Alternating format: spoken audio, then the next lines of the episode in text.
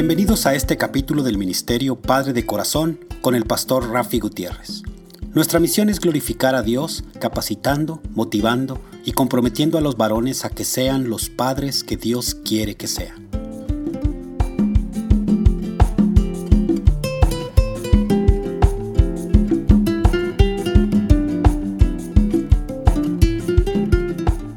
Hola, reciban fuerte y caluroso saludo de mi parte.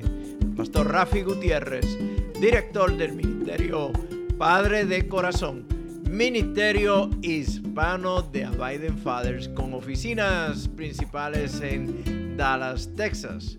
Y les recuerdo que pueden comunicarse con este su servidor por mensaje de texto o de voz al número de teléfono 214-533-7899. Repito, 214-533-7899. También me pueden enviar un correo electrónico a rafi arroba padre de corazón punto org. Repito, rafi con Y arroba padredecorazón.org.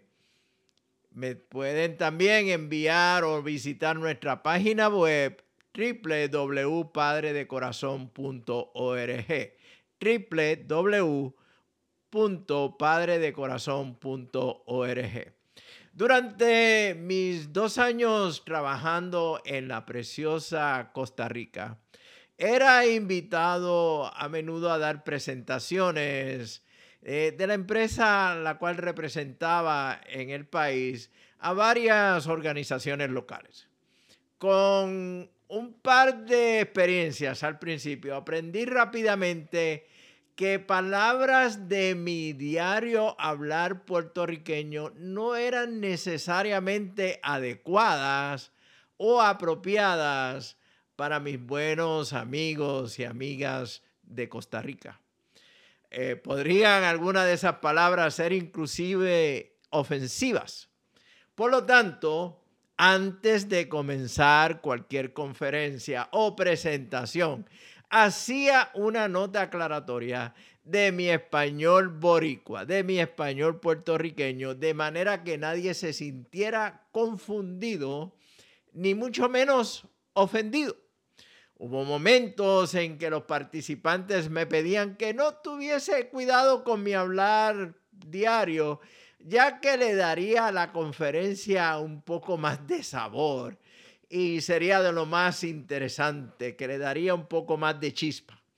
Por lo menos con esas peticiones sabía de antemano que estarían prestando atención a mi charla o a mi conferencia y me estarían escuchando. La realidad es que dos personas pueden usar las mismas palabras de manera diferente. He escuchado decir que en el idioma español hay palabras que pueden centuplicarse, o sea, hacerse 100, hacerse 100 veces más debido a los significados que tienen y cómo se usan en diferentes países latinoamericanos. Tal vez si algún día nos sentamos a disfrutar usted y yo de un buen cafecito, podemos listar algunas de esas palabras. La realidad es que aún como hispanoparlante podamos, podemos usar las mismas palabras y pueden tener un significado diferente o ser interpretadas de forma errónea de parte de la otra persona. Hablamos el idioma español y muchas veces no nos entendemos. Piensa en las diferentes maneras en que la gente entiende la palabra te amo o te quiero o te aprecio. Muchas veces me he detenido a reconsiderar usar la palabra discusión para referirme a una conversación de manera que evite que la persona que me está escuchando piense que me estoy refiriendo a una pelea o a un argumento acalorado ni se diga de cuando se traducen algunas palabras en inglés al español. Por ejemplo, yo he escuchado personas que dicen, en ese, especialmente los hombres, dice, y en ese momento me sentí tan embarazado. cuando el hombre que habla lo que quiso decir era que se sentía avergonzado, pero tradujo la palabra en inglés para avergonzado, la palabra embarrassed, la tradujo o la forzó esa traducción al español y usó la palabra embarazado. Nuestras palabras están sujetas a interpretación de parte de quien escucha. El tomar el tiempo para confirmar y validar que la otra persona haya entendido correctamente tu mensaje es importante. Creo que estarías de acuerdo conmigo que la comunicación efectiva y el escuchar y escuchar bien es un arte y una habilidad que requiere esfuerzo de nuestra parte. ¿Me escuchas? El asunto se complica aún más cuando quien comunica nos habla con el uso de metáforas o ilustraciones. En el Evangelio de Juan, el capítulo 2, los versículos del día 21, las palabras de Jesús acerca de destruir este templo fueron mal entendidas. Por el templo, él quería decir su cuerpo físico pero la gente pensó que hablaba del templo literal en Jerusalén. Tres años después usaron su interpretación en contra de Jesús durante su juicio para acusarlo frente al Sanedrín. El encuentro de Jesús con Nicodemo es otro caso de lo mismo. Capítulo 3, los versículos del 1 al 12 del Evangelio de Juan.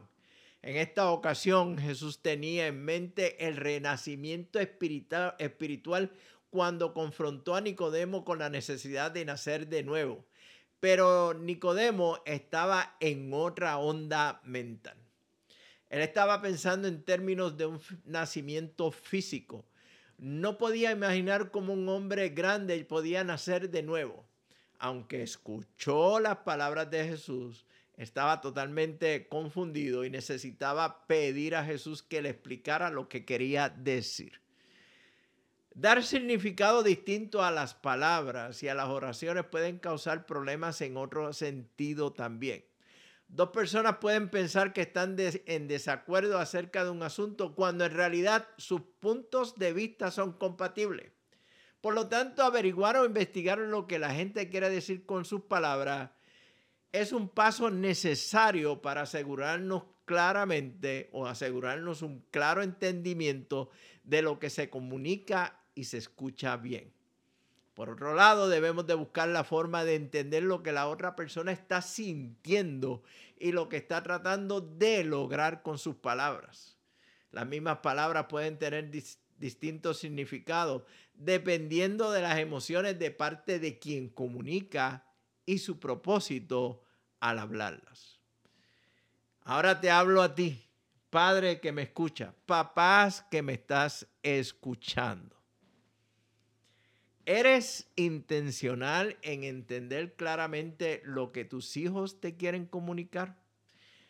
¿Buscas entender lo que ellos sienten y el por qué utilizan las palabras que usan?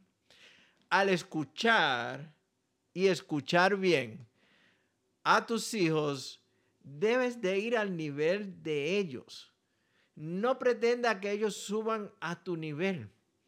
Debo de recordarte que hubo unos años en tu vida en que no estabas al nivel de conocimiento que tienes hoy.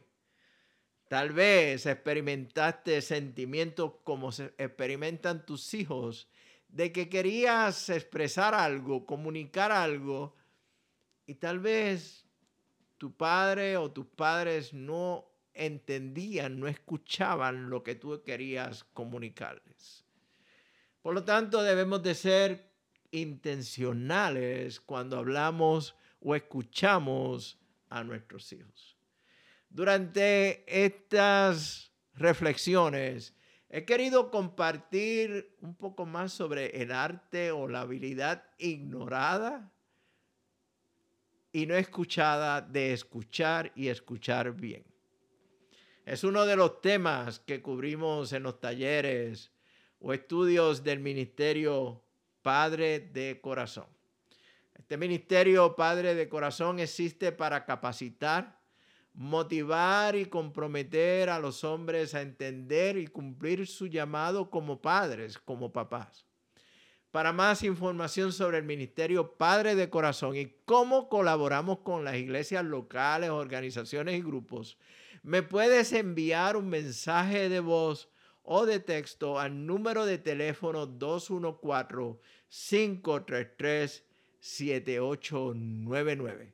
Repito, 214-533-7899.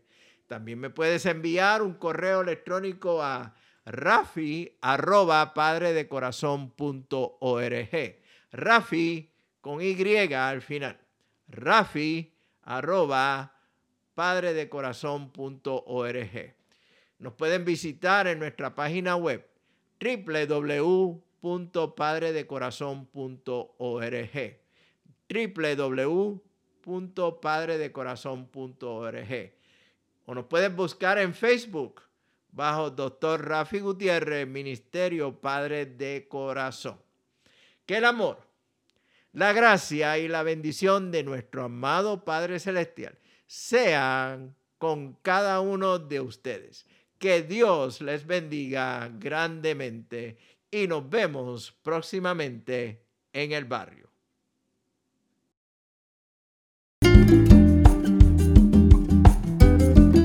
Les agradecemos que nos hayan acompañado durante este capítulo del Ministerio Padre de Corazón. Para información del ministerio, se pueden comunicar con el Dr. Rafi Gutiérrez a los siguientes correos: rafi@abidingfathers.org o pastor gmail.com.